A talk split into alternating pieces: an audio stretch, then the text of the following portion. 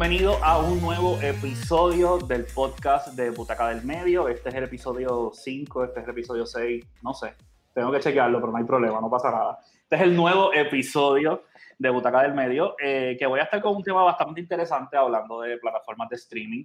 Y me acompaña una persona bien especial. Eh, yo creo que si yo tengo que atribuirle por cientos a las personas que más me presionaron para abrir Butaca del Medio, definitivamente eh, este muchacho es uno de los que más me, me, presionó. De hecho, los primeros videos en el carro, un formato que yo extraño muchísimo, es el formato de grabar en el carro, aunque de ahora en adelante, pues quizás si vuelva a ese formato, tiene que ser con máscara, pero con todo y eso está súper cool.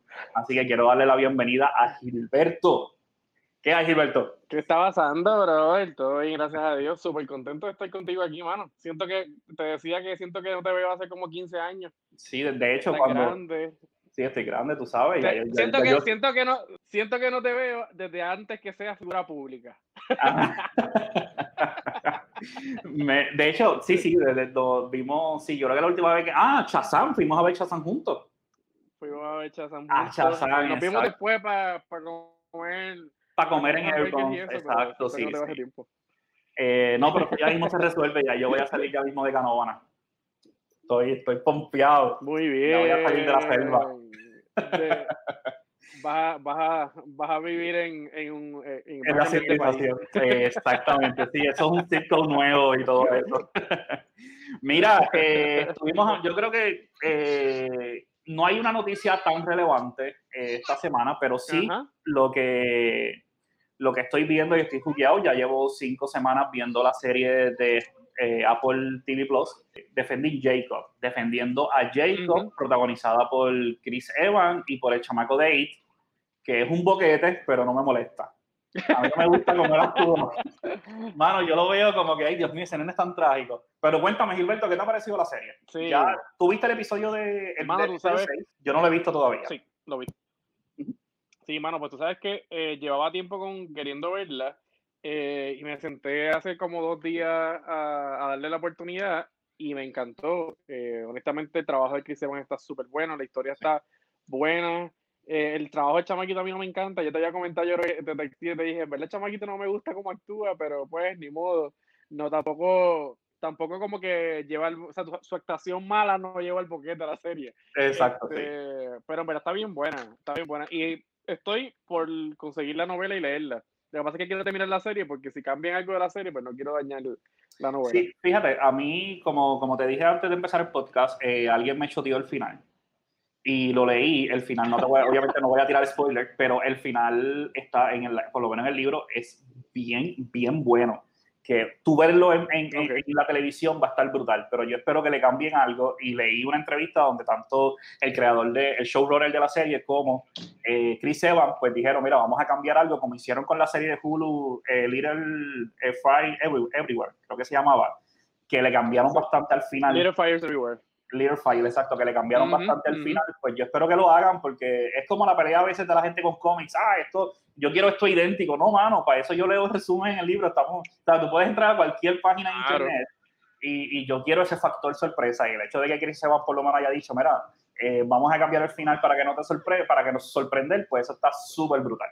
Oye, ¿y Chris Evans está como productor y esa cuestión de la, de la serie? ¿Está, metiéndose duro en lo, creativo o no? ¿Sí? mano. De hecho, él, él había dicho que él, él, era, él pensaba retirarse bien joven porque él le encanta la, la dirección y la producción. Él dirigió Before We, Go, que lo hizo súper bien. Eh, él también ha dicho varias veces que quiere dirigir alguna película o serie de Marvel, así que yo creo que, que sería bien interesante que un actor tan emblemático en el MCU termine en un proyecto, sería brutal. Sí, sería súper bueno y de verdad que el chamaco, este, eh, esa serie le ha cariño y está súper buena, eh, está, bien, está bien actuada eh, y de verdad que me gusta mucho, me gusta mucho, mucho, mucho. Estoy loco porque saque el otro capítulo para ver qué hay. Exactamente. No, de verdad que está buenísima, buenísima la serie. Así que vamos a hablar, no, no quiero meterme mucho en la, en la, serie porque el tema que vamos a hablar hoy es bastante amplio. Estoy, estoy pompeado porque eh, muchas veces he hablado en pequeñas porciones en la página en los últimos dos años. He hablado de los aciertos y desaciertos de diferentes plataformas.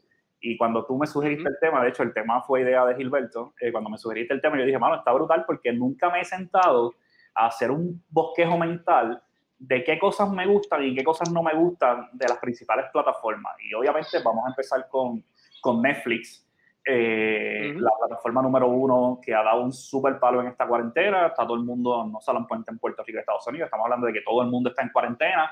Y lo que más están consumiendo son estas plataformas de streaming. Así que vamos a hablar de aciertos y desaciertos de las plataformas y empezamos con Netflix.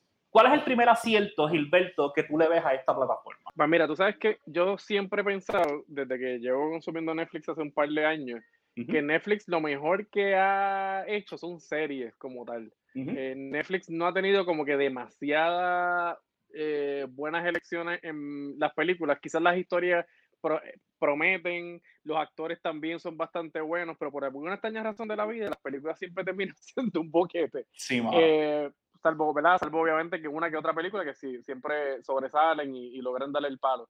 Pero yo creo que Netflix sí es un duro en la parte de series. Pienso que ha decaído un poco, ya las series no son tan buenas como eran antes, porque pienso como que antes ellos como que eh, ahora, ahora es una guerra entre todas las, plataformas de contenido original.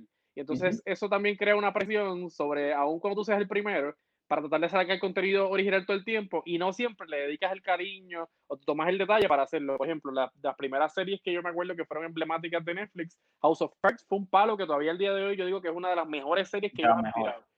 Hunters es un palo que es una de las mejores series eh, que ellos han tirado, sino para mucha gente hasta la mejor serie que ellos han tirado. Eh, ellos eh, se introdujeron en el mundo de, de DC eh, Daredevil para mí sigue siendo la mejor serie que han hecho eh, de, superhéroes. Ahora mismo, para mí Daredevil eh, está en otro nivel. ellos han sacado muchas buenas series, pero yo siento que han decaído un poco en la calidad quizás por esta competencia que hay en medio de este proceso de, estar peleando con todo el mundo por contenido original. Y ahí es donde yo pienso que tratando de abarcar mucho, pues, pues han bajado un poquito la calidad. Pero para mí el acierto fuerte de Netflix siempre ha sido su serie de, su serie de, televisión. Fíjate, yo, yo creo que el primer punto que, que puedo mencionar de, de el, el, pro de lo que es Netflix es la variedad. Si tú ves diferentes plataformas, pues vamos a ser dramáticos, vamos a hacer esto, vamos a hacer lo otro. Y realmente eh, Netflix ha tirado series geniales de, de thriller, de suspenso, de horror, de comedia, de drama, de acción, de superhéroes. O sea, han hecho todo tan, tan, han abarcado todos los géneros y han repartido dinero. Mira, producen una serie de esto, vamos a adaptar este libro, vamos a estar. Y eso lo han logrado hacer. Y, obviamente, al tú ser tan variado en, tu, en, tu, en tus producciones en series, pues obviamente han dado un palo porque todo el mundo, por lo menos, va a encontrar una serie de Netflix que sea buena. Y yo creo que ese es su modelo de negocio. Y otra cosita que, que me, me, parece interesante de lo que es Netflix es el aspecto de que muchas series populares que la han tenido que cancelar por alguna razón en diferentes cadenas, ellos las han rescatado y han dado un paro. Entiéndase Black Mirror, entiéndase Lucifer, eh, la serie You, que es un palo, la serie You también, y, y tantas otras series que ellos han rescatado. Sí, eh, han, hecho varias realmente. Y, y, eso es una de las cositas que me parece bien interesante de eso. Sí, pero la realidad es que ellos han podido dar ese palo eh, porque tienen la capacidad de hacerlo, son, son un imperio, ¿entiendes? La mayoría de las plataformas que están subiendo ahora, pues no necesariamente tenían la capacidad que ellos tienen, ¿entiendes? De poder, de poder tener todo ese budget, de, de sacar todo este dinero y poder meterlo ahí. So que yo creo que, que eso también los ha ayudado un montón. Eh, ellos también han hecho series cómicas como Wonder at a Time, que aunque yo no esté de acuerdo que la hayan cancelado y se la hayan llevado por otro sitio, yo creo que eso fue una, una genialidad que ellos hicieron. Eh, y fue en ese momento en donde ellos le estaban dando cariño a todo su contenido original.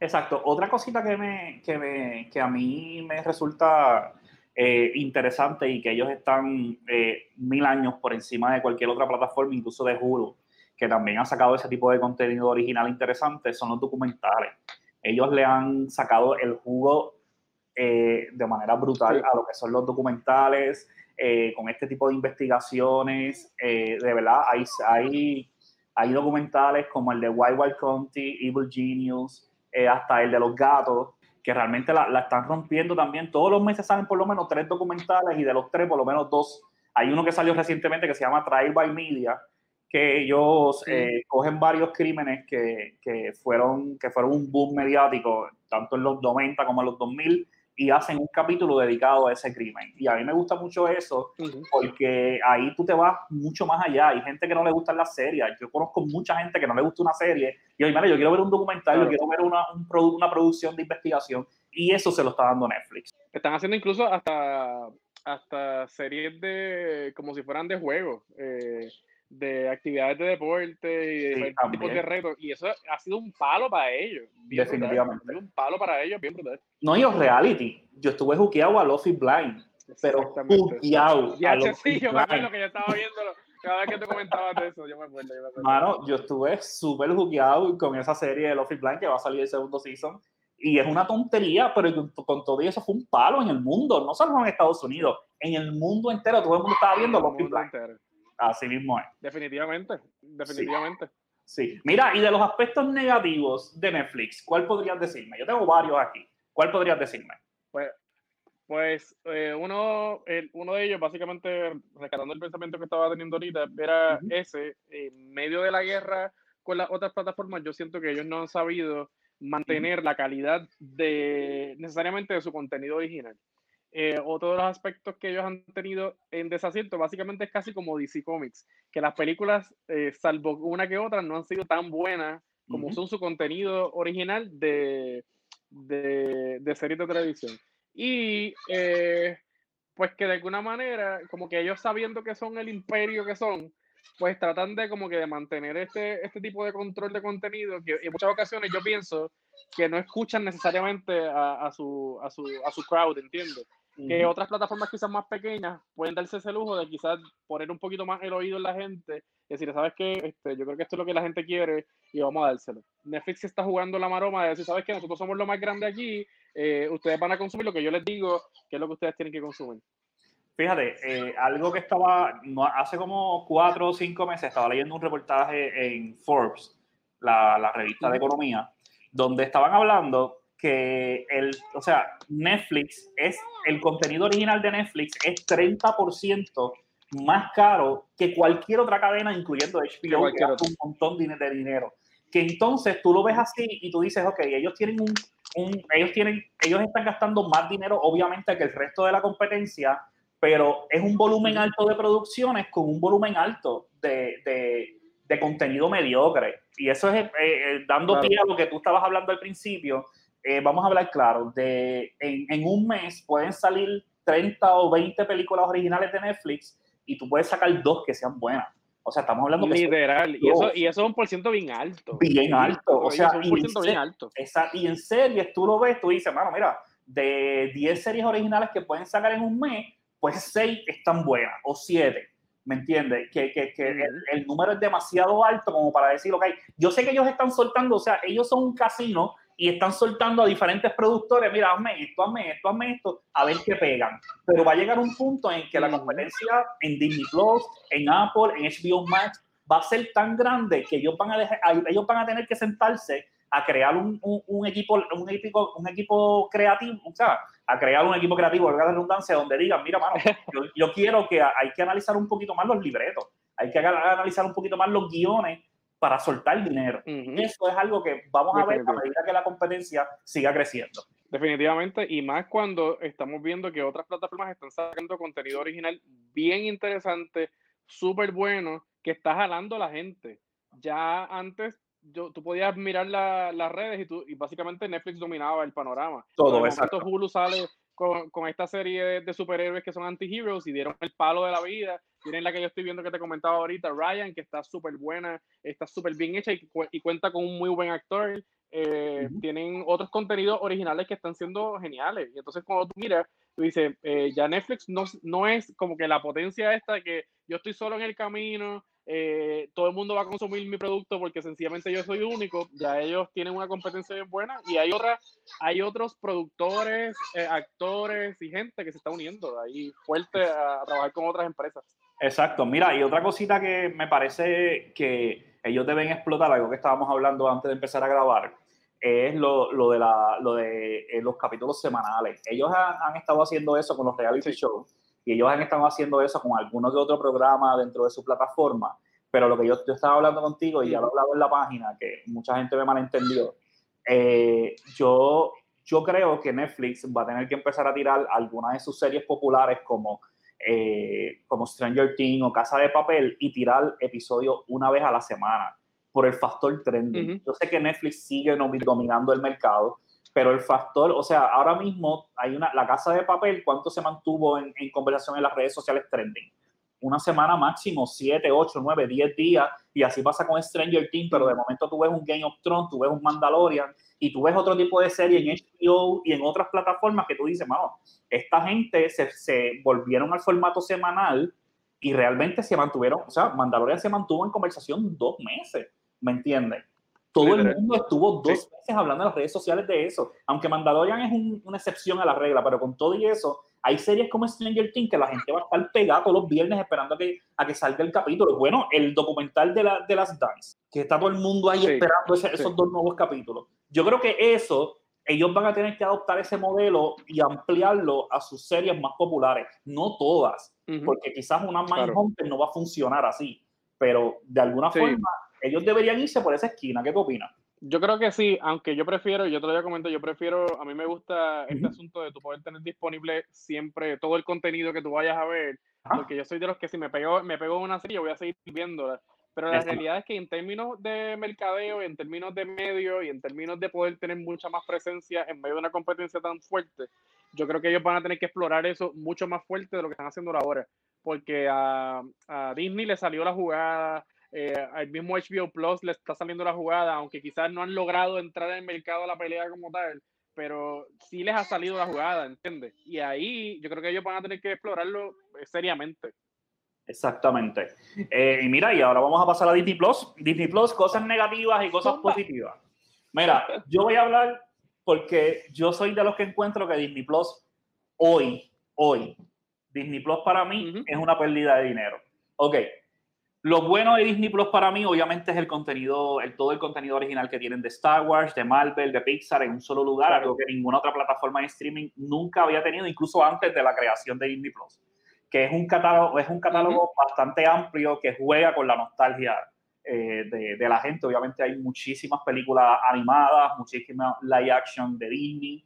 Eh, películas que tú te sientas, mira, yo me acuerdo de, hasta de, de, de, Sam, de Sandal, no, de, eh, rookie, ¿cómo se llama esta? Eh, ay, que es la del nene que se, se echaba el brazo, que él tira la bola más grande. Rookie of the Year. Esa misma, está durísima, me encanta la película. Pues esa. Sí, sí. Eh, pues, y, y, ellos tienen un catálogo pues que a, nivel de nostalgia o para niños está brutal porque tú siempre vas a encontrar algo para entretener a los niños, pero para mí, para nosotros, todavía yo la siento incompleta. Voy, en la parte de malas voy a hablar de eso, pero por lo menos lo único positivo que yo le veo a Disney Plus es que tiene películas de Star Wars, de Marvel y de Pixar, que si tú eres bien fanático de eso, ya tú las tienes en tu casa, ¿me entiendes?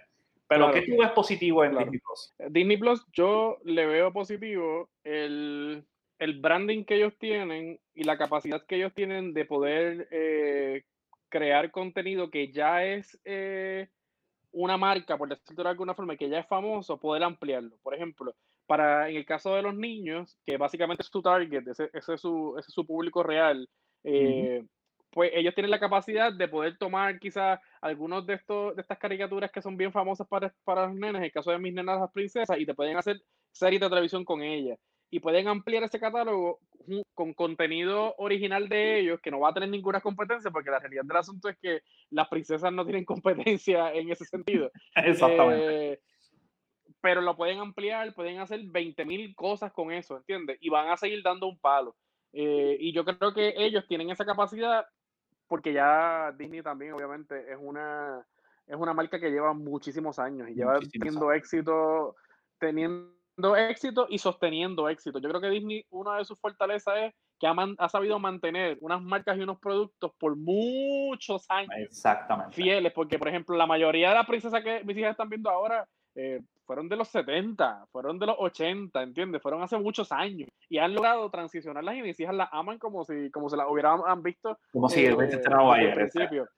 Exacto. Y literalmente logra esta conexión entre los papás y los hijos, una, una conexión generacional bien interesante, porque muchas veces nosotros los papás somos los que le presentamos este contenido a nuestros hijos. Por ejemplo, yo me he sentado con mis hijas a decirle, mira, esta película era la favorita de papá cuando era un chamaquito, eh, eh, y, ellas vieron Bambi, vieron Pinocho, vieron Dumbo, porque a mí me encantaban cuando era un chamaquito.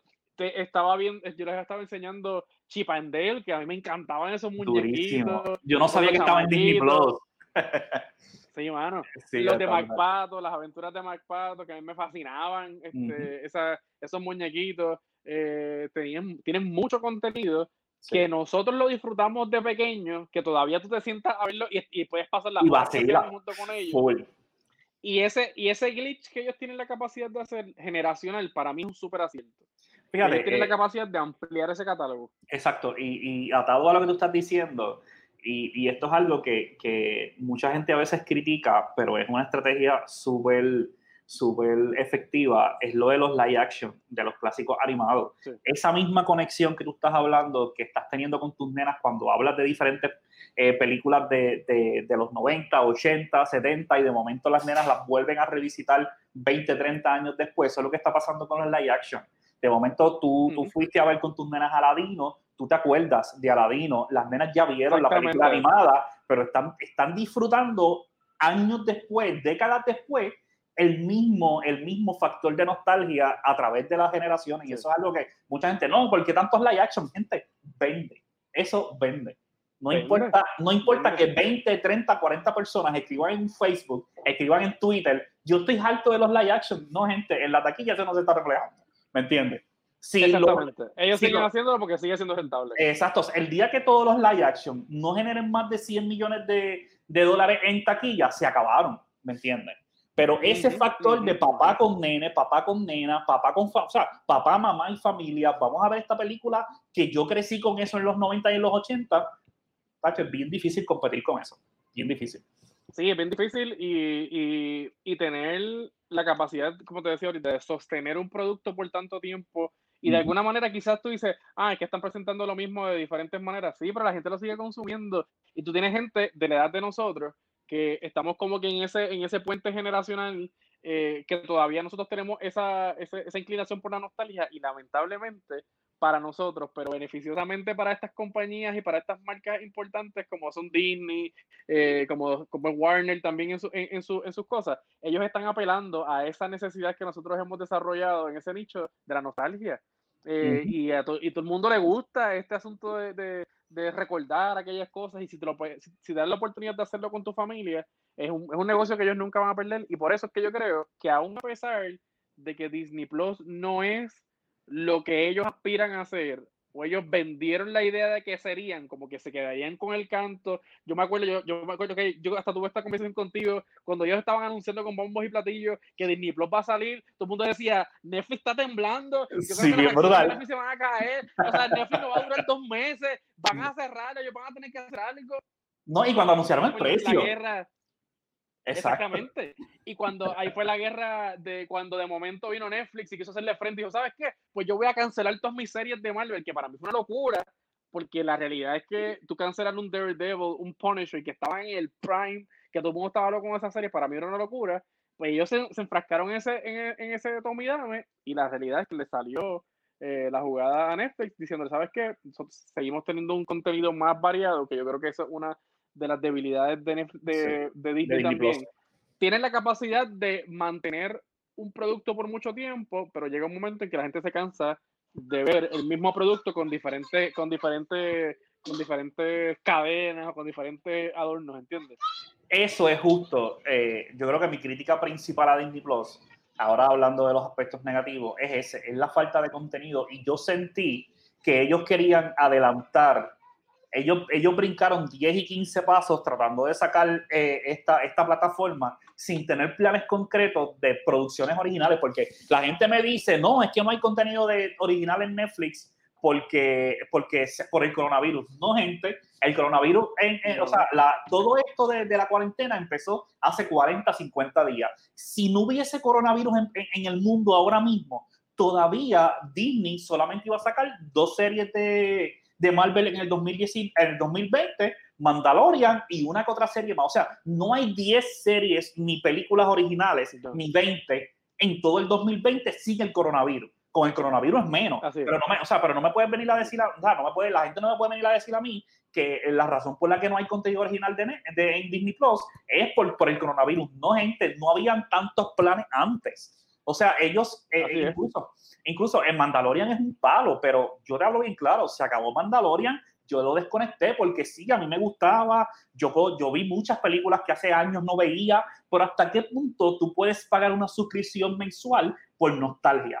¿Cuánto tiempo tú vas a hacer? Ahora mismo, eh, Falcon y Winter Soldier no se sabe cuándo va a salir. La serie de, de que no está terminado de grabar. De, la de WandaVision, que dijeron que ya está en postproducción, no la pueden tirar porque obviamente está conectada a Doctor Strange y no la pueden tirar ahora para un año después ver lo que está pasando en Doctor Strange. O sea, en la película, la, la serie de Lizzie McGuire tuvieron un conflicto porque eh, Disney Plus quería hacerla bien para toda la familia y la chamaca de Lizzie McGuire, Hilary Duff, como que mira, ella tiene 30 años, vamos a tocar unos temas, ellos no quisieron, ella incluso suplicó, ella incluso suplicó para sacarla en Hulu, eso no ha quedado en nada, pero yo creo que eh, hasta qué punto, yo creo que el, fallo principal es que ellos están confiando demasiado en el factor nostalgia para venderte una suscripción.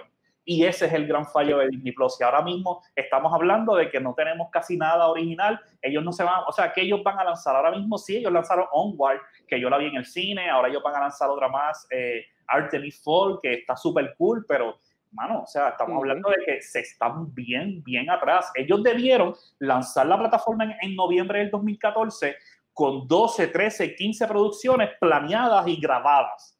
O sea, en la falta de planificación se vio bien, bien, eh, bien evidente en esta plataforma. Definitivamente, cuando, cuando tú tienes, después tú tienes un montón de gente, quizás fiebre expectante a que, saque, a que saquen cualquier tipo de, de, contenido, por ejemplo, de superhéroes, porque todavía se está trending, todavía se sigue vendiendo un montón de, de dinero, y entonces tú le dicen, la, has tenido que atrasarlas mil veces porque no has podido sacarla, porque tiene un, un, universo anclado, que si sacas esto ahora y tuve que retrasar lo otro, eso es una desventaja que ellos tienen también dentro de, de esa planificación extraña que ellos le han dado también a, la parte de, superhéroes, como que está cool que, que, te, que te creen un universo, pero el problema es que, ok, y cuando tú lo vas a tratar de transmitir o transportar a la televisión dentro de estas plataformas, pues tienes un gap, tienes un problema, porque estas plataformas están todo el tiempo corriendo. O sea, esto es una competencia, esto es casi, esto es casi, casi como la música. O sea, que de momento saca alguien un, un disco y tú, puedes, y tú puedes decir, mano, yo puedo escuchar este disco 7 mil millones de veces, porque este disco es mi favorito y este es mi artista favorito, pero tú sigues esperando un contenido nuevo de ese, de, de, de ese, de ese artista que, que, que, tú, que, tú, que, tú, que tú admiras. Y lo mismo pasa con esto, y la música se mueve bien rápido, y también el, el, el mundo del entretenimiento, particularmente de las películas y series, se mueve bien rápido. Lo que hoy funcionó y lo que hoy estaba súper cool, mañana ya no. Y entonces, como lo que lo estás diciendo, ellos están apostando a la nostalgia pero cool cuántas veces tú vas a ver las mismas películas, ¿entiendes? Lo puedes ver dos o tres veces, pero va a pasar un montón de meses hasta que tú lo vuelvas a ver porque te dio ese choque de nostalgia, ¿entiendes? Y de hecho, una suscripción, por más barato que sea, está complicado. Otra cosa, ahora mismo, vamos a suponer, o sea, está en 6.99, está súper cool, eh, 6.99 precio de Puerto Rico, bueno, Estados Unidos y Puerto Rico, pero ahora mismo estamos hablando, ellos lo van a subir eventualmente, no hay problema, pero si ahora mismo no hubiese coronavirus en el 2020, las suscripciones hubiese, mucha gente, yo estoy segura que empezó la cuarentena y mira, vamos a volvernos a suscribir a Disney Plus porque no tenemos nada que ver en, en, en plataformas, pero sin el coronavirus, yo me imagino que las suscripciones de, de Disney Plus hubiesen bajado muchísimo, muchísimo. Sin, sin, sin, el coronavirus. Lo que pasa es que todo el mundo está en la casa y lo consume. Es como si ahora mismo Netflix me, di, me dijera, mira, esta serie rompió récord. Mi hermano, todos los récords que tú rompas en la cuarentena va a tener el checkmark de que fue una cuarentena. ¿Me entiendes? O sea, tampoco es así. Sí, como que, obviamente. Sí, obvio, todo el mundo está en la casa. Todo el mundo está conectado en la casa. Eh, sí, no tiene nada que hacer. Este, pero la realidad es que tú dices, hermano, eh, yo creo que un gran desacierto que ellos han tenido es ese. Es cómo ellos van a contrarrestar este asunto de que ellos están limitados, están teniendo contenido original bien limitado. Y la realidad del asunto es que nos guste o no nos guste, o, no le, o le guste a la gente o no le guste a mucha gente, lo que está predominando ahora mismo es el contenido original, brother. es todo el mundo está expectante de qué tú me vas a ofrecer diferente, eh, qué tú vas a traer nuevo al juego. Y la realidad es que se está cambiando la industria del entretenimiento en streaming. Porque antes la mayoría de las personas veían, por ejemplo, a Netflix como que era este mega videoclub que yo no tengo que salir de casa para poder conseguir todas las películas que van que, están que están llegando. Pero ya la gente no está viendo estas plataformas como el mega videoclub que busco las películas que yo quiero ver. Ahora yo estoy viendo como que esta es una plataforma que me tienes que dar ahora contenido original diferente. Eh, antes ¿Cómo tú vas a reformular el asunto? Esa, eso es un gran punto, no lo había visto de esa forma. O sea, Netflix se convirtió de un videoclub que la gente tenía en la mente a un cine en tu casa. Exactamente. Es un cine en tu casa donde cada cierto tiempo tú quieres ver algo nuevo. ¿Me entiendes? Ellos están, y es un debate que tuve en el primer podcast eh, en Butaca, o sea, las plataformas de streaming están apostando para sustituir el cine y yo soy de los que creo que lo van a hacer. ¿Me entiendes? Lo van a hacer eventualmente. Eventualmente. Yo creo que, yo creo que eventualmente el cine va a ser como que este lugar en donde tú vas a ir a ver quizás. Eh, el película de superhéroes con los efectos especiales. Exactamente. Exactamente, ¿no? y así va a ser. Y, y, de momento, en cinco años, vamos a ver los Oscars y de las 10 películas o 8 nominadas, el 70% va a ser de Netflix y de alguna otra plataforma. Eso va a pasar. ¿Me entiendes? Ahora mismo Warner tiene HBO Max. Ellos van a tirar películas originales de para allá también, ¿me entiendes? Que eso pues está chévere. Pero mira, Hulu, vamos a hablar de Hulu. Tú tienes Hulu, ¿verdad? Mira, tú sabes que sí, Hulu para mí es una muy buena plataforma, pero Hulu yo creo que puede ser más de lo que ha sido. Ahora yo creo que ellos han, han, han captado un poco ese, ese, ese asunto y se han, se han sumergido en comenzar a crear contenido y comenzar a tratar de parear uno contra uno o intentar pelear uno contra uno contra Netflix. Yo creo que una de sus fortalezas, la fortaleza de Hulu número uno es que es una plataforma que tiene la flexibilidad y que, tiene, que no tiene la presión encima de ser el monstruo que tiene que seguir produciendo a, grandes escalas para poder mantener eh, la base de clientes que tiene, sino que Hulu dice, ¿sabes qué? Yo voy a empezar a producir contenido eh, serio y contenido bueno de verdad, ¿entiendes? Y ellos han tenido lo que Netflix tuvo al principio, que era ese cuidado quizás de, de, no sacar demasiadas cosas a la vez, pero lo que te voy a sacar va, va a tener impacto. Y yo creo que una de las cosas positivas que tiene Hulu es esa capacidad de poder decir, sabes que yo voy a cuidar mi contenido, yo voy a, voy a ir apostando poco a poco a este tipo de dinámica. Eh, yo creo que Hulu al principio apostó a que ellos eran la plataforma en, que, que, tenía básicamente la conexión más directa a la televisión. Hulu quizás antes todo el mundo lo veía. Yo voy a poner Hulu porque me gusta esta serie de, de por ejemplo, de WB, supongamos. Y como, w, y como yo no tengo cable, porque ya yo sustituí el cable por el streaming, Hulu me las pone el próximo día. y Hulu tenía esa base de clientes porque tenía las series que todo el mundo veía al próximo día. Pero ya la gente está, una vez más, como has hablado, están viendo el streaming de otra manera. Ya, la televisión sigue siendo relevante y sigue teniendo mucho contenido la televisión, pero ya están buscando y demandando contenido original. Eso que tú mencionaste es interesante porque eh, todavía sigue siendo una ventaja. Ahora mismo, una serie como Good Girl, que, que, ha, sido tan, ha sido tan popular en Netflix, Netflix tiene que esperar por completo a que, a que la cadena termine la, la transmisión completa pasen dos o tres meses y vamos a vendérsela a Netflix. Hulu no. Hulu te tiene al otro día el mm. capítulo todavía. Y eso sigue siguiendo. Eh, y yo conozco mucha gente y he leído muchos reportajes donde todavía eh, Hulu mantiene su base de fanáticos por eso mismo. Y otra cosa es el precio. Ahora mismo yo tengo el combo donde yo pago Spotify y me incluye Showtime y me incluye Hulu, ¿me entiendes? Por el precio de Spotify. O sea, ellos tienen una serie de paquetes que son bien atractivos que otras empresas pues no te lo dan. Y yo creo que, que, Hulu en esa parte se ha mantenido chévere, pero lo para mí hay dos cosas negativas de la plataforma. Lo primero es que no tiene casi películas, mano. No tiene. tú, entras... son bien selectos.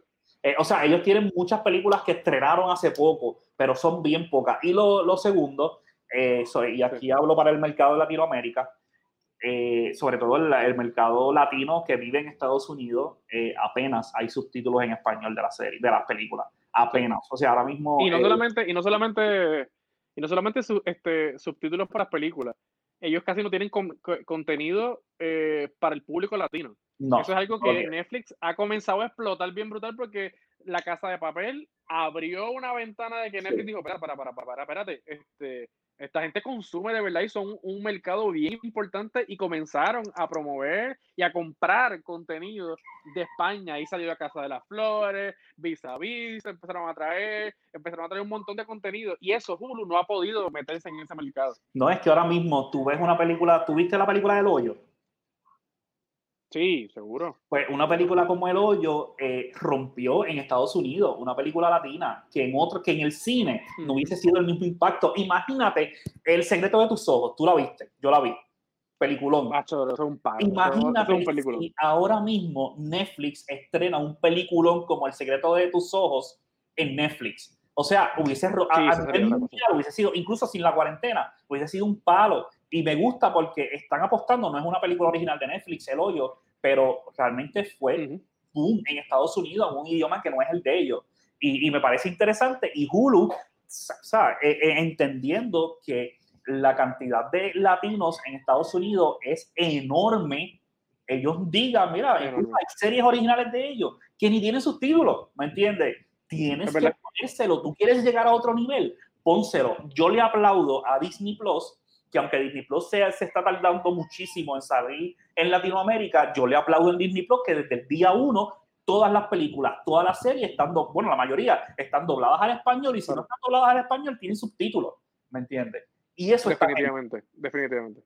Yo creo que Hulu se ha quedado bien atrás en entrar en el mercado latino y la realidad es le guste a mucha gente una vez más o no le guste, el mercado latino está demostrando que puede estar a la altura de cualquier blockbuster o incluso mejor. Te voy a decir mi opinión.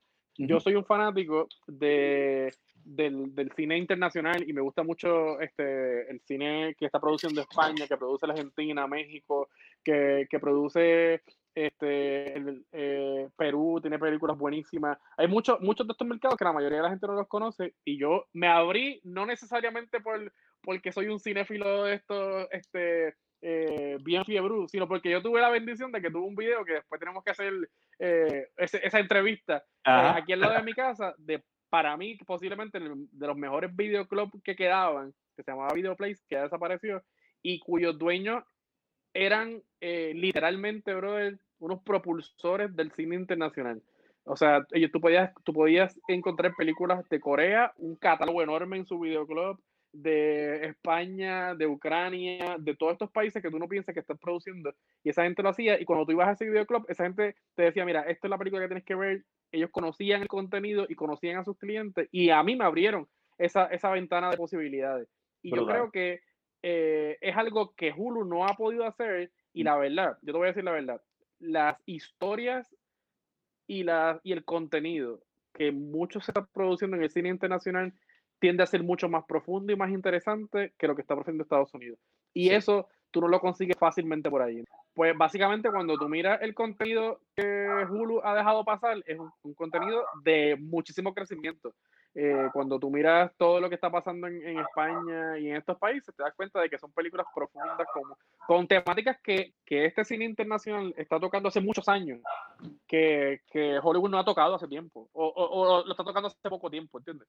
Exacto, mira, y otra cosita chévere de eso, y, y hablando de lo, de lo de los temas profundos, eh, yo estaba hablando no hace mucho con un con un muchacho de, España que, que, estudia cine, bueno, ya estudió cine, que es maestro de España, y él me estaba diciendo la razón por la que el cine eh, al latino eh, en muchas formas eh, toca temas más profundos es porque ellos piensan, ok, yo no voy a competir con esta plataforma, con este estudio, que tiene 100 millones para gastar en efectos especiales, en contratación de actores. Yo me voy a dedicar, mi, mi esfuerzo mayor va a ser en el libreto. Y es algo que muchas veces en Puerto Rico yo antes criticaba, eh, eh, cuando yo era pequeño, mientras yo iba creciendo, que el cine en Puerto Rico en su mayoría era un cine malo. No estoy siendo hater de Puerto Rico, pero era un cine malo. Y yo recuerdo que yo fui a muchas conferencias donde directores boricuas decían, lo que pasa es que están tratando de imitar las películas de Estados Unidos. En el momento que ellos dijeron, vamos a reflejarnos nosotros. En los filmes vimos joyas como Mal de Amores, vimos Broche de Oro, vimos, vimos Antes que cante el gallo, eh, eh, vimos muchas películas que han salido en los últimos cuatro años que tú dices, están brutal porque se quitaron de la mente, vamos a dejar de imitar a, al, al, cine de Hollywood, vamos a hacerlo de nosotros. Y eso yo he admirado de República Dominicana, ¿me entiendes? Que ellos tienen... Ellos hicieron su marca. Hicieron su marca, exacto. Y eso está genial. este es nuestro cine, nosotros, vamos a, nosotros tenemos mucho talento que es cómico, pero nos vamos a ir por la comedia, pero es nuestra comedia, es nuestra cultura, es nuestro país. Ustedes van a ver cómo somos nosotros. Y eso está espectacular. Lo, lo que Hulu ha desaprovechado esa oportunidad de poder estar mano a mano eh, impulsando un cine que está creciendo exageradamente, ¿entiendes? Y que, y que tiene contenido bien profundo. Cuando tú miras lo que habíamos comentado en muchas ocasiones, incluso películas que pudieran ser como que clichosas, pero una comedia romántica como tú miras eh, la de eh, Nuestros Amantes, una comedia inteligente, Muy diálogos inteligentes. Bro, yo, yo, yo, yo, siempre que la recomiendo a alguien, este, me dicen, mano, que, que película más brutal, porque tiene comedia, pero comedia inteligente, y tiene diálogos inteligentes, y tiene una dinámica inteligente de lo que, de lo que, de lo que es un, un, romance. Entonces tú dices, eh, mano, necesitamos mirar hacia el otro lado, y yo creo que Hulu tiene la capacidad de poder mirar y quizás anticiparse a eso, y no lo hizo. Y Netflix lo, lo, lo explotó muy bien, y lo está explotando muy bastante bien. Bastante bien, exacto. Mira, y para terminar, Apple TV Plus es una. realmente no se le puede conseguir tantas cosas negativas a, esta plataforma porque es muy joven todavía. Es muy joven todavía. Exacto, es una, es una eh, serie, una plataforma que todavía está empezando, pero dentro de todo han empezado sólido. Han hecho, han tirado en los últimos meses, han tirado The Morning Show, una serie buenísima con Chris Witherspoon y eh, Jennifer Aniston. Vimos Sí que es la heredera, mucha gente ha dicho, de Game of Thrones, con Jason Momoa, ciego, que básicamente es Aquaman ciego. Pues, es lo mismo. Exactamente. Y, Defendí Jacob, que es la que estábamos hablando al principio, que es una serie excelente con Chris Evans. Eh, J.K. Simmons también sale ahí, hace un pequeño personaje. Eh, que yo, pues realmente, eh, si ellos cada dos meses o cada mes me tiran una serie de esa calidad, un palo. Que se acabó. No tienen que tirar cinco series al mes de eso. Realmente no. Yo creo que uno de los aciertos que Apple ha tenido, y es algo que Apple básicamente tú lo puedes notar que esa es su cultura. Esa es la cultura de negocio de Apple, tanto en la industria de la, de la tecnología como ahora que están incursionando bien duro en, el, en términos de, de lo que es el entretenimiento y particularmente lo que es la serie de televisión, las películas y eso. Apple siempre ha apostado por su propio producto. Y una vez más, vuelve a redundar en lo que hemos, que, posiblemente este va a ser el, el tema central eh, de, de, este podcast. Es que la industria se ha movido a que la gente, más que consumir lo que pueden consumir en el cine, verlo en casa una vez sale, es que tú me estás ofreciendo como plataforma para mí diferente. Y Apple siempre, como parte de su cultura, ellos han apostado a que nuestro producto es lo que hay y tú vas a consumir lo que yo te estoy dando y esto y yo y yo escucho el mercado y yo veo cómo va la tendencia y esto es lo que hay. Por ejemplo, tú lo ves con, con el iPhone, tú lo ves con el iPad, con sus productos de tecnología. Ellos son los que establecen la pauta y la gente pues e, e, entra en miles de debates y esa cuestión y Apple sigue centrado en lo suyo. Esto es lo, esto, esto es lo que yo creo que es lo que está funcionando, es lo que yo estoy escuchando que está funcionando y es lo que yo voy a seguir dando. Y cuando tú miras su plataforma, Apple no se metió en el negocio de, de, comprar contenido afuera. Apple no quiso ser un Netflix de, ok, yo voy a contratar con estas compañías grandes, con estos mega estudios, y yo voy a coger sus películas y las voy a traer para mi plataforma para que todo el mundo llegue a mi plataforma. Apple dijo, no, yo voy a contratar a estos directores, a estos actores y a estos guionistas, y ustedes me van a crear mi propio contenido. Y la gente va a consumir lo que ustedes creen. Muy bien. Y esa es la gran diferencia de Apple que no le ha resultado porque todavía la gente está en esa transición del mercado de que tú dices, ah, pero yo no voy a pagar este, por una plataforma que, que yo no tenga un catálogo grande de películas y cuando yo quiera ver otra cosa, está cool, pero ¿qué hizo Apple? Ah, pues yo sé que yo no tengo el catálogo grande porque yo no me metí en ese negocio. Pues a todo el mundo que me compre un dispositivo se lo voy a dar gratis. Y al que no quiera comprarme nada, pues te lo voy a dar en cuatro pesos. ¿Cómo fue? ¿Cómo fue? Si tú compras un iPhone, te lo dan gratis. Si tú compras un iPhone, Apple TV, iPad, lo que tú quieras comprar de productos de ellos, tú tienes Apple, tú tienes el Apple TV Plus gratis. ¿Qué? Por un año. De verdad, yo no sabía eso. Brutal. Sí, sí. Y todos los que no quieran ningún tipo de producto Apple, pues pagan como 4 pesos. 3.99. Exacto, yo voy a preguntar eso. ¿Cuánto vale eh, la, suscripción de Apple. Yo creo que tiene que estar como en 3.99 o 4 pesos, porque ya estaban por debajo de Disney Plus y por debajo de Hulu y por debajo de, de, de Netflix. Bueno, por debajo de Netflix a todo el mundo. Exacto. Eh, y ellos han apostado a eso. Y yo creo que es un gran acierto de Apple. Yo, aunque mucha gente lo tomaría como una arrogancia, porque ellos creen que son, que dicen ah, que ellos se creen que son los. Pero la realidad es que ellos están apostando a su propio producto. A su producto. Y eso es un gran acierto. Y la verdad, como tú estás diciendo, tú ves, por ejemplo, Defend, este, Defending a Jacob y es una, es una serie brutal, bien hecha, buen guion. No, tú no lo ves apresurada, como tratando de llenar el vacío o abriendo huecos ahí sin sentido. Este, y te está dando unas, unas opciones que tú dices, mano, esa historia se escucha bien brutal, qué cool.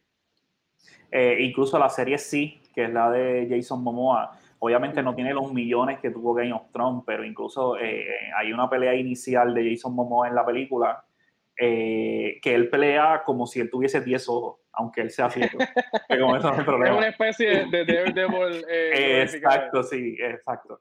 Pero de hecho es igual de sangrienta que Daredevil. Eh, pero me gustó porque tiene una gran historia. Eh, es en la selva, es como un Lost combinado con Game of Thrones y todas estas cosas, pero realmente se votaron en el elenco, se votaron en la historia. Cada capítulo terminaba de una forma que tú decías, Dios mío, necesito ya ver el próximo. Y eso es algo genial. Y es algo que muchas veces no ves en Netflix porque el próximo está en 15 segundos, ¿me entiendes? Que abajo te lo dice, next, 15, 14, exacto. Pues eso está interesante. Y ya para, para terminar, quiero hablar de, de, todavía no hemos visto nada, pero en este mes sale HBO Max, que es la combinación de HBO y Warner. Eh, mano, es una, pues, Friends, las películas de DC, es lo mismo que Disney Plus, ¿me entiendes? Solo que Warner. Eh, no tienen, no, no, han promocionado tanto contenido original. De hecho, eh, una de las cartas principales de ellos era la reunión de Friends, que solamente era un capítulo de 40 minutos del elenco hablando de sus vivencias. Ajá. hicimos esto con nuestras vidas después de terminar Friends. Y, como, si no hubiese, como si no hubiesen redes sociales y Google que uno puede verificar qué rayos yo como si ellos nunca hubieran hecho entrevistas. Exactamente.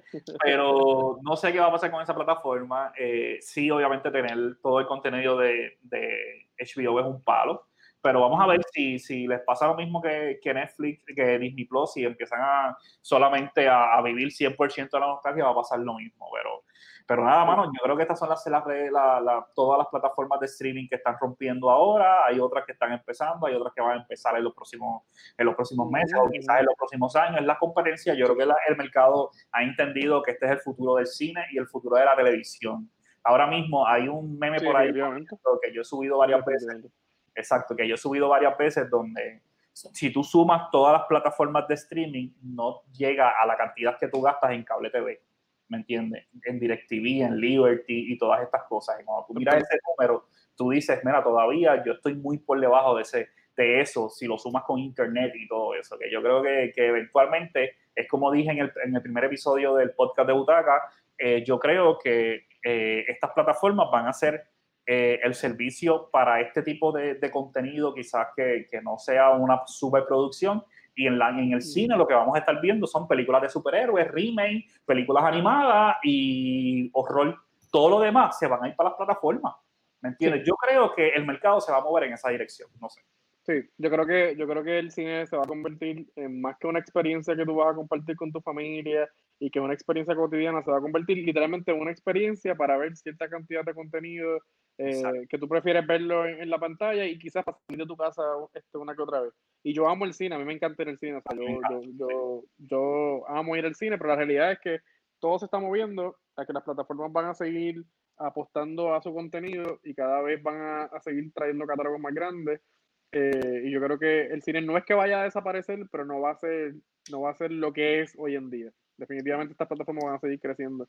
Y la realidad es que las plataformas que quieran quedarse, en mi opinión, yo no soy ni un gurú de, los medios, ni tampoco soy, ni tampoco soy un, eh, un tipo que, que, pues, que, analiza necesariamente todo a profundidad como la gente que se dedica a eso, pero yo creo que las, las plataformas que se van a, a, poder mantener son aquellas que van a traer contenido original relevante, inteligente, no hacer contenido por hacer, porque tengo que seguir sacando cosas. Eh, y aquellas plataformas que sigan abriéndose abriéndole paso a contenido internacional. Yo, yo, yo estoy seguro que esa, ese contenido de cine internacional, esos productores y directores y guionistas internacionales van a, hacer cosas exageradamente extraordinarias y, y van a cambiar, van a aportar para el cambio en el juego como lo ha hecho la Casa de Papel, que aunque, aunque la gente pueda criticar una que otra temporada, porque todas, obviamente, cada, cada, cada producto tiene sus picos y tiene sus mejores temporadas y tiene sus peores temporadas. Pero sin lugar a dudas, de momento, ellos reformularon la, la manera de, tú dices, eh, Rayete, una serie que está hablando de un atraco y de momento, eh, con, todo esto, con todos estos twists que hicieron, los actores son espectaculares. O sea, yo te puedo decir que desde el, desde el profesor hasta el actor que es el menos que tiene oportunidad, sea que tú lo ames o lo odies, son actores espectaculares, bro. Y que tú dices, son unos actorazos. Y, y, eso es lo que tú ves en ese tipo de cine. Actores comprometidos, que de pasión, directores que escriben, que, dirigen brutales, eh, guionistas que escriben espectaculares. Y las plataformas que se abran paso a eso van a dar el palo. Netflix es un imperio. Eh, para que Netflix caiga está bien complicado porque ellos ellos vieron el mundo cómo se estaba dirigiendo y ellos dieron los primeros pasos. Y cuando ya tú llevas unos cuantos pasos de distancia, pues es complicado caerte tan rápido. Pero la realidad es que sí hay muchas plataformas que están haciendo algo bueno y, yo creo que pueden, que pueden estar en la competencia. Definitivamente. Así que, gente, todos los que nos están escuchando, ya sea eh, cuando comparten link en las redes sociales, quiero saber qué ustedes ven positivos y negativos de estas cuatro o cinco plataformas, Netflix, Disney Plus. Yo ya he tenido, hemos tenido diferentes debates en la página sobre Disney Plus. Quiero saber cuáles son los aciertos y desaciertos a todos los que nos están escuchando. Díganme en Instagram, dime en, Facebook, qué consideras que es lo mejor y lo peor de Netflix, Disney Plus, eh, Hulu y el resto de las plataformas que hemos, que hemos hablado. Mano, Gilberto, eh, tú sabes que cuando empezamos, cuando empezamos Butaca del Medio, una de las cosas que siempre hablábamos era, era que, que incursionar en un podcast. Sí, mano. Algo que yo tenía bien presente y dos años y medio después, pues se pudo lograr en esta cuarentena y para mí me alegro muchísimo, de verdad, que, que tú me hayas sugerido este tema y poder grabar. Eh, mano, sí, ¿qué te puedo decir? Tú eres, tú eres una persona bien importante en Butaca. Eh, era de los que siempre me animaba y, siempre pensamos el podcast es algo que, que hay que hacer eventualmente.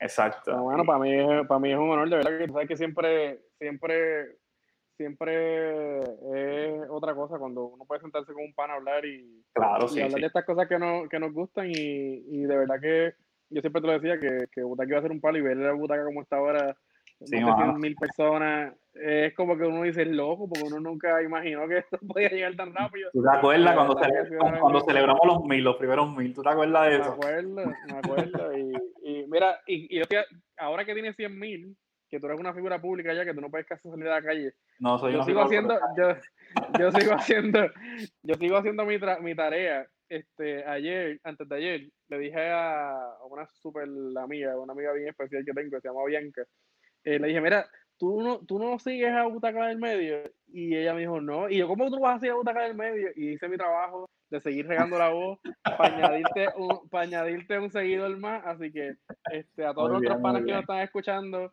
que les gusta el contenido de Butaca, mano, sigan regando la voz porque yo sé que mucha gente va a disfrutar de este contenido. Eh, y para seguir creciendo, bro, que eso es lo más importante. Cuando vean a Daniel en la calle, él no le molesta, le gusta que le tiren fotos, que lo interrumpa, que lo interrumpan comiendo, él no le molesta. eh, no, bueno, mira, eh, honestamente eh, ha sido una sorpresa. 120 mil, llegamos la semana pasada.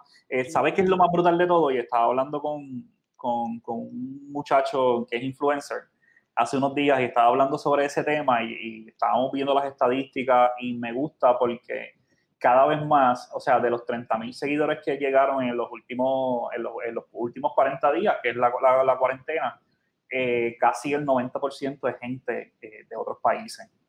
Eh, ahora mismo en México tiene una presencia bien grande en Butaca del Medio. tengo mucha gente de Argentina, mucha gente de Bolivia, Bolivia, tengo gente de, de, de, Finlandia. No, no sé, ¿sabes?